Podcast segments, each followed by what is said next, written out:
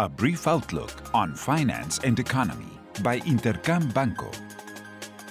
A look back. Last week, markets were focused on the most recent figures regarding growth and inflation in the United States.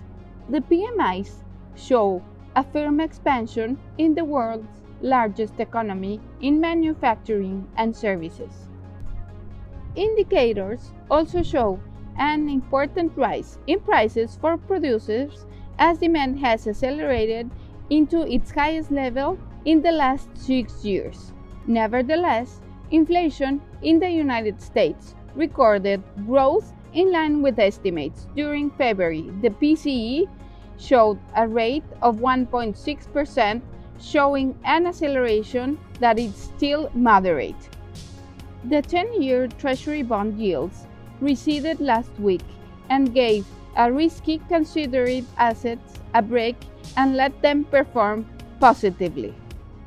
Biden's administration planned to present the economic plan promoted throughout his campaign, which is expected to total around $3 trillion.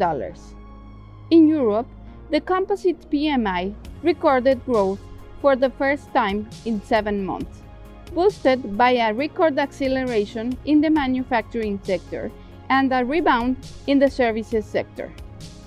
Lastly, in Mexico, inflation during the first half of March exceeded the upper part of the central bank target range at 4.12% in annual term, which led the governing board to suspend the cutting of interest rates by an anonymous decision.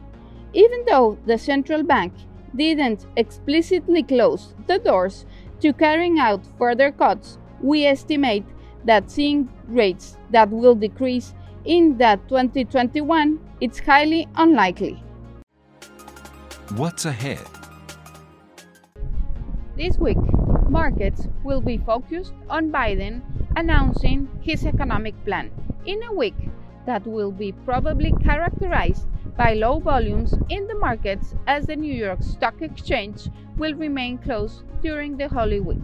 It's estimated that Biden's investment plan will total around $3 trillion and will come with an increase in corporate taxes.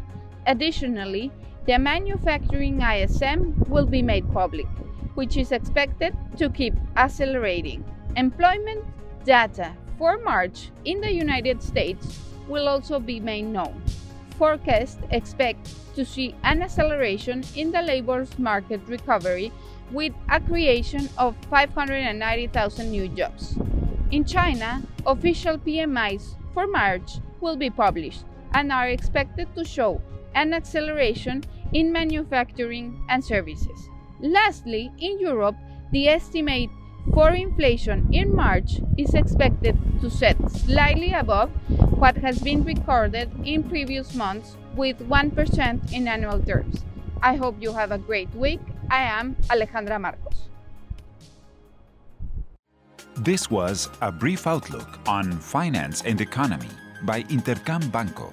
Follow us on social media and listen to our podcast at intercam.com.mx.